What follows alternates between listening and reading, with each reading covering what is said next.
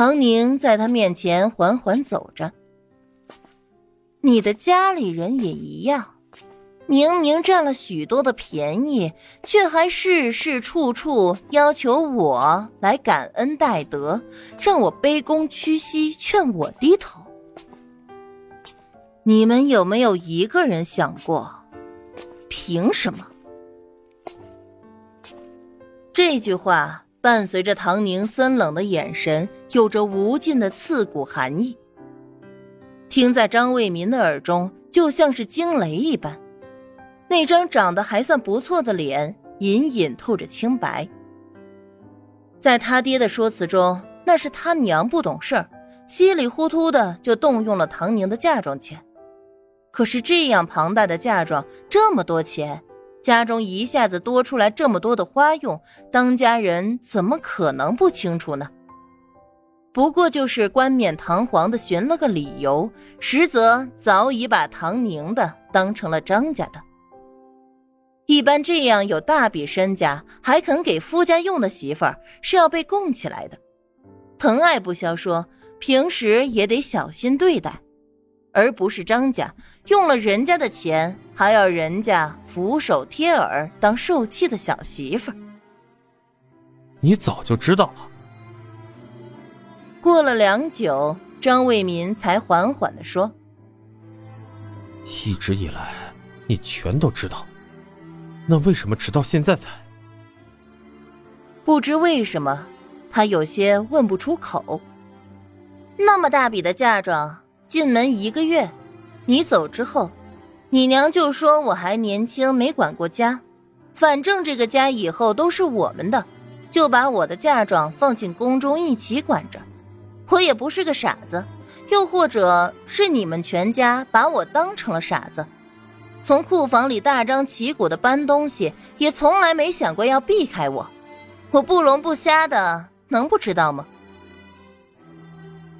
原主的心里很清楚，只是相比较那对很不靠谱的亲爹后娘，他只能选择这对披着伪善面具的公婆。再说，一个小媳妇儿，无事又不能出门，对外面一概不了解，知道门道的公婆也不会教她，就让她这样待在后宅里，眼看着自己的嫁妆被动用，却无能为力。这一家子彼此都没有挑明了说，但却很无耻的，却很默契。张卫民显然也想到了这一节，他思来想去，嗓子里干涩的挤出几个字：“对不起。”真觉得对不起的话，就拿行动来说，离婚还嫁妆，两不相欠。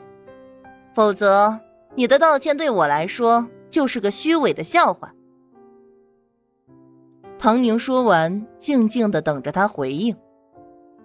可到了最后，张卫民还是没说什么。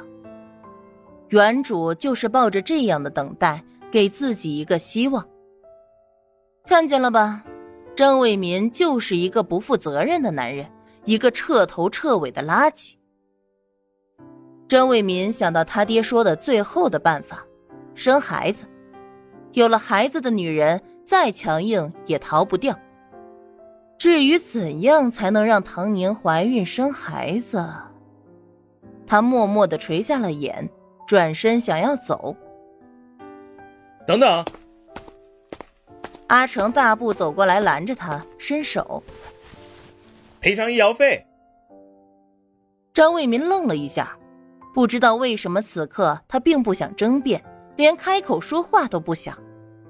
他摸摸口袋，并没有带钱，然后蹲下身去翻赵胜的口袋，果然还有些钱，他全都拿出来交给阿成。不好意思啊，有点少。他挤出一个笑。阿成比他还要高，有些轻蔑的看了他一眼，对着旁边的赵胜说道：“哼，以后我见你一次就打你一次。”赵胜不敢说话。只脚步往外挪，左手托着右胳膊，也不敢动作太大。少爷，我们还是走吧。话语中带着一丝哀求。心头的恨意也完全不敢表露出一丝半点儿，生怕今天小命都交代在这儿。最终，张卫民还是走了，大步离开。赵胜在后面很辛苦的追，浑身上下已经疼得想哭。唐宁和张卫民的对话，这个小院子里的人都听见了，知道张家人混账。可是到了现在，才更加深刻的了解这张家人混账到了何种地步，简直是不把唐宁当人看。阿成手上那点伤根本就不算什么，更何况本来就是他打赵胜弄出来的。但他记性好，记住了小姐之前说的让他们赔偿医药费的事儿。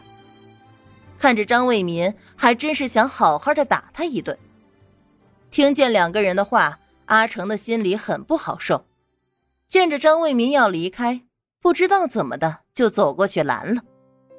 他把钱放在唐宁的面前，低着头：“阿成，谢谢你为我出头，这点钱你拿去吧，我不需要。”阿成的手还是不放下，执意要他收下。好吧，这段时间你表现的很好。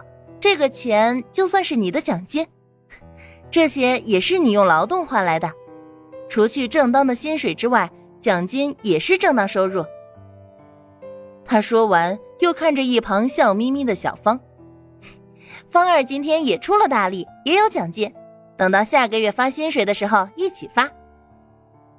吴妈捡起一旁断掉的烧火棍，歪兽哦，早知道我拿着烧火棍了。又能出气，又能拿奖金，几个人一下子都笑了起来。阿成也自然而然的收了钱。好啦好啦，吴妈，接下来你要是好饭好菜的给我们吃，奖金算什么？还有年终奖呢。吴妈一挽袖子，干劲儿满满。年终奖，我不知道这是什么，但我知道有钱拿，瞧好的吧。哦，看来您老人家平时都是糊弄我们的呀。小芳斜着眼儿，拿腔拿调的说话。小蹄子，看来吴妈是把你喂饱了，你别跑。吴妈笑着伸手要去掐小芳，小芳一窜，躲到阿成的后面，探头探脑的。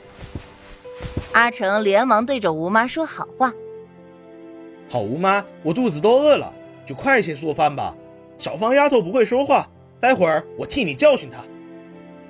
好啊，你们什么时候成一派了？我算看明白了。吴妈指了指他们，转身去了厨房。一院子的热闹，唐宁看着墙角的小花有点蔫巴，拿起一旁的水瓢舀了水，蹲在那儿一点点的浇。天气越来越热。树上开始有了知了鸣叫，满满都是生活气息。他开始喜欢上这个小院了。